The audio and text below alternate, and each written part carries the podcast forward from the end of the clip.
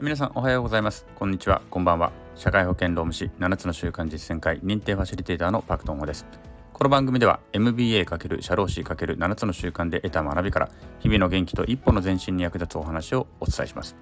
え皆さんいかがお過ごしでしょうか？はい。えっとですね先週ぐらいかな。えっと、社労士仲間の方が主催するですね心理的安全性に関するセミナーに参加をしたんですね。うん、あのーで全5回ぐらいで行われるのかな。でそれをずっと受けているんですけれども。そこでねあの前回受けた時に非常にちょっと興味深い話を聞いたのでその話を今日はシェアしたいと思います。はい。えーと、心理的安全性という言葉はもう今結構ねメジャーになってきましたよね。うんだいぶまあ特に Google とかがねその心理的安全性に関するなんか調査結果みたいなの発表したのかな。あのそんなんがあって。やっぱり Google がそういうのを言い出すとすごく影響力がでかいですよね。そんなもあって今日本でもね心理的安全性なんて言葉がよく言われるようになっています。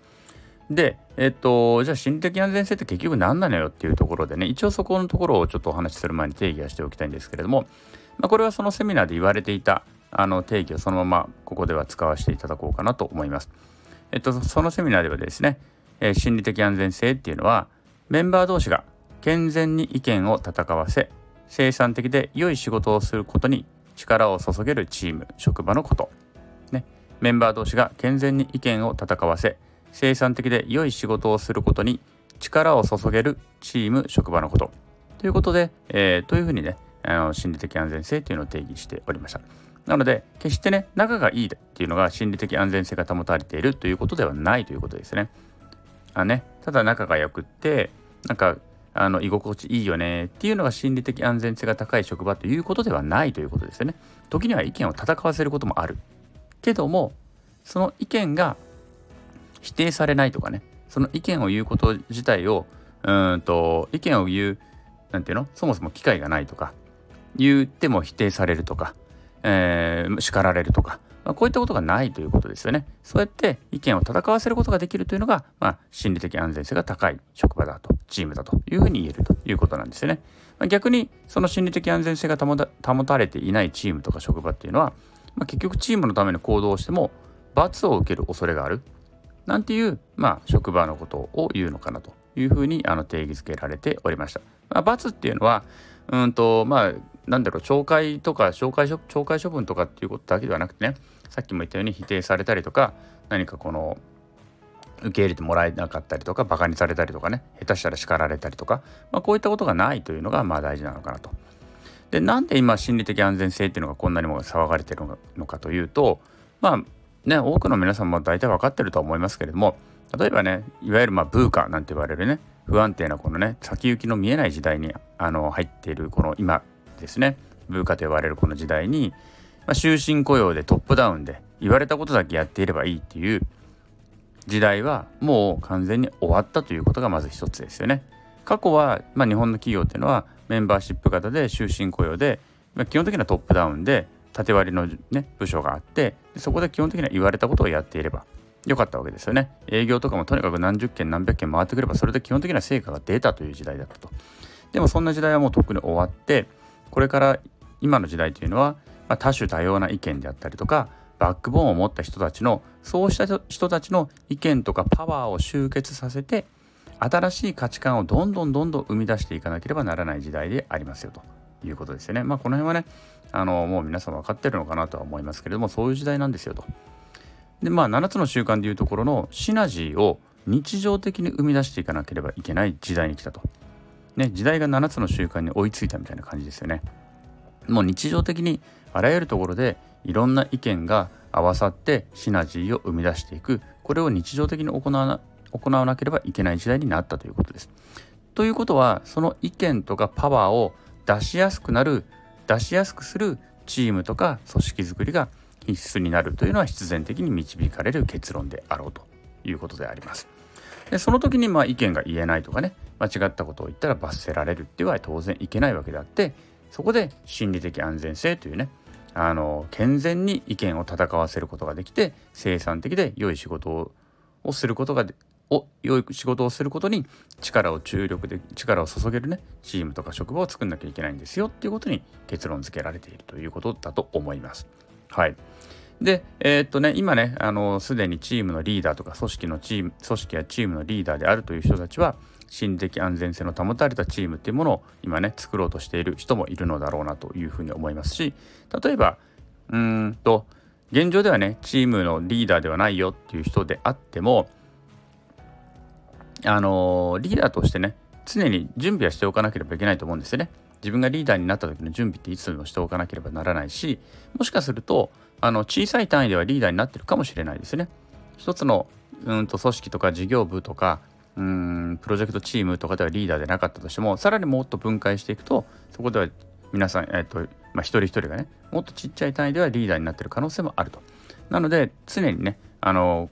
自分がリーダーとしてじゃあ自分がリーダーとしてならばどういう行動をするのかっていうことを念頭に置いてこの心理的安全性っていうのも考えていかなければいけないのではないのかなというふうに思います。はい、で、えーと、そのセミナーで紹介されていたねあの一つのうん調査結果というのかなそれが面白かったので、まあ、それを紹介しようっていうのが、まあ、今回の首都や、えーと、趣旨です。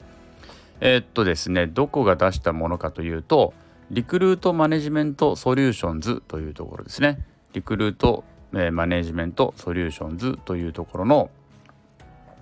えー、っとなんだっけなちょっと待ってくださいね。あ組織行動研究所っていうんだね。リクルートマネジメントソリューションズの組織行動研究所っていうところが、えー、行った実態調査であります。2017年に行われた調査なのでもうもう56年前ですから、えー、と今と少しまた変わってるのかもしれないですがまああの特徴的なね、えー、特徴としては別に時代が変わらずおそらくあの共通して言えることが今この調査ではあの結果として出ていますのでそのままご紹介したいと思いますあの気になる方はねリンク貼っておくので後ほど見てくださいはい、えー、でこの調査で何をしたかというとえー、っとですね、まあ、3人以上のメンバーがいる部とか課とかチームを率いる立場の人たちを対象にまずアンケート調査を行いました。ね、3人以上のメンバーがいる部とか部下チームの、うん、人人物たちにですね、まあえーと調査を行ったということです。でこの時点で心理的安全性という言葉を知っている人たちっていうのは、まあ、半分ぐらい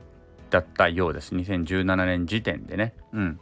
であとはまだ聞いたことがあるとかあまあ、聞いたことがないっていう人も半分弱46.5%の人は聞いたことがないっていう風な状態だったということらしいです。今も多分もうちょっと増えてるでしょうね。でじゃあその心理的安全性必要かっていう質問に答えていただくとえっ、ー、とまあここも大枠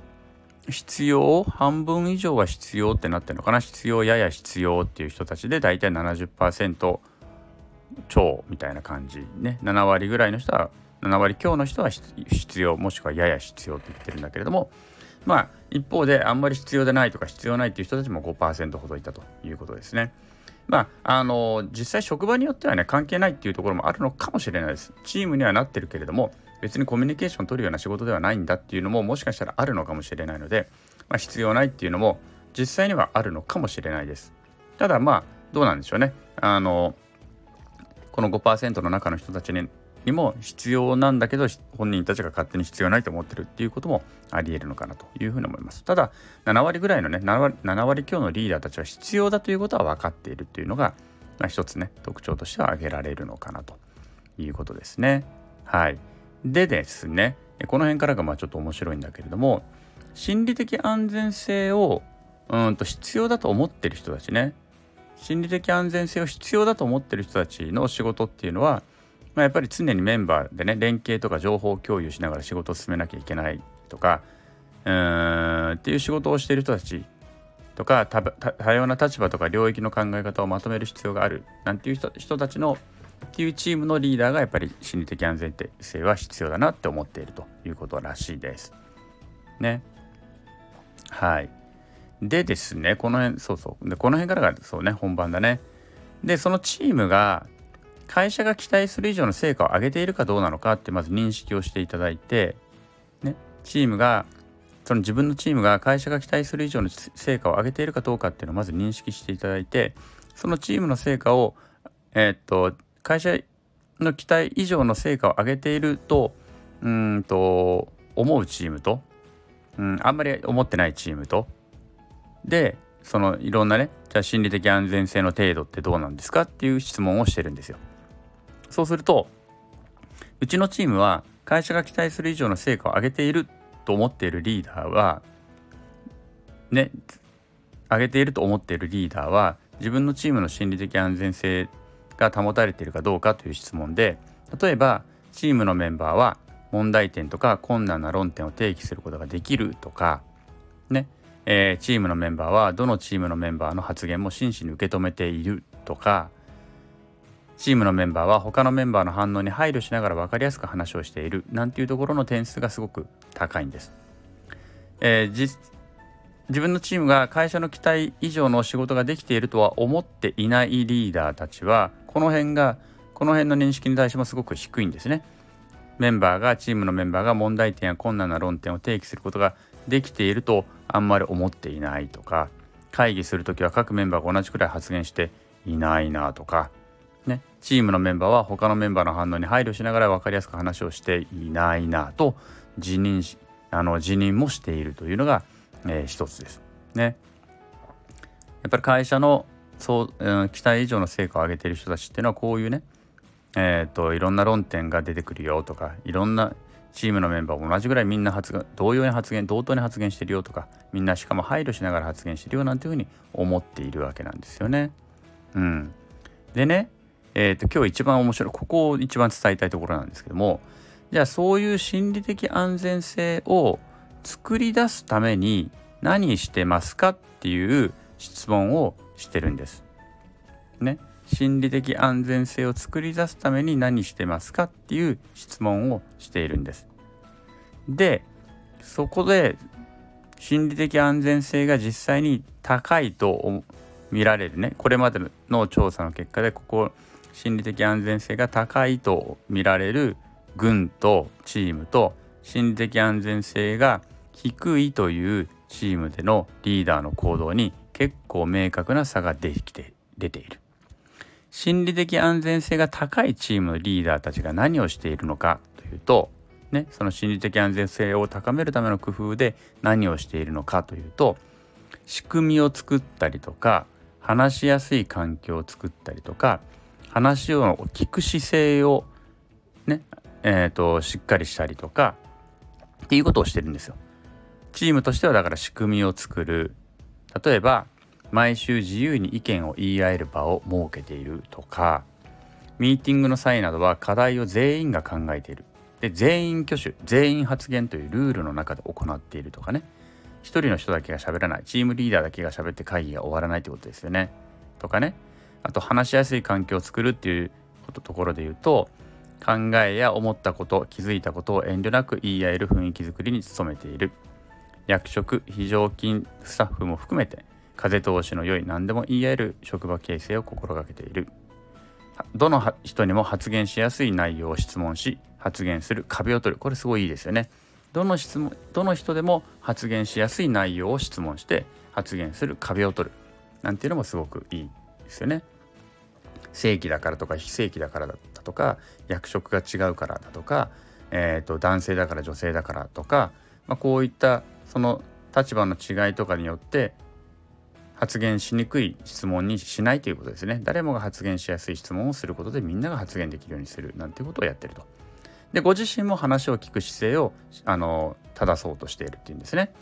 ベテランの意見に偏らず新人の意見を神聖な気持ちで聞くとかねたとえ的外れな意見だとしても否定せず耳を傾ける姿勢を持つなんてことを努力しているっていうんですね。